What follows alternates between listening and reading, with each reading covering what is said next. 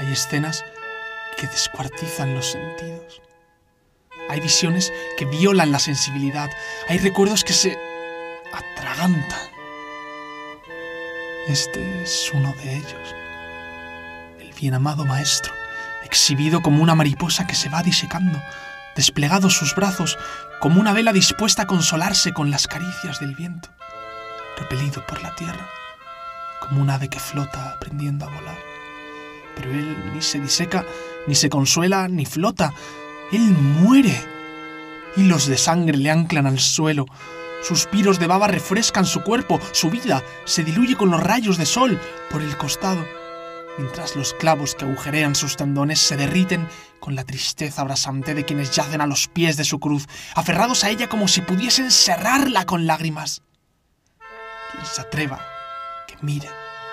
Pero cuidado, más de un incauto sigue cegando este eclipse solar. Absorbe con tus pupilas más conmoción que la que puedes y estallarás en sollozos o en frustración o en un hipo de impotencia. Retén la lastimosa imagen de Jesús crucificado y tus entrañas compondrán una sinfonía de rabia, de incomprensión, de pesimismo. Qué desalmada exhibición esta. Parece la de un cuadro de Velázquez. Solo que su protagonista no es un inerte dibujo, vive aún aún. ¿Queremos afligirnos todavía más? ¿Más todavía? Escuchémosle entonces. ¿Qué dice? ¿Podemos dar crédito a lo que oímos? ¿Son las palabras de un moribundo que pierde el juicio en cada bocanada de muerte? ¿O las del hombre que amamos apenas conocerle? Si es lo segundo, ¿por qué se ha empeñado en perdonarnos, aludiendo a que no sabemos lo que hacemos. Sí lo sabemos. Condenándole, nos condenamos. Desoyéndole, desoímos sus mensajes de amor, de cambio. Pero no debería sorprendernos. Tenemos una inclinación patológica a la destrucción, a destruirnos. Basta con contemplar qué hemos hecho, crucificar nuestra esperanza. Buenos estamos. Y Él pagando por nuestros errores, fundido en la madera a través de la sangrienta pegajosidad de su espalda. Miradle, no parece que sufra por sus heridas, sino por cada uno de nosotros. ¿Será capaz? De momento, enjugaos los ojos.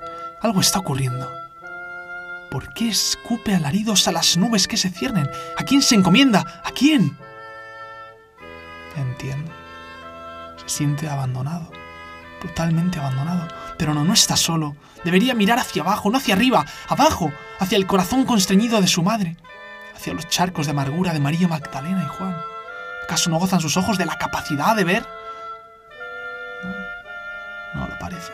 En cambio, su voz brota todavía potente, como si la muerte no pudiese teñirla siquiera.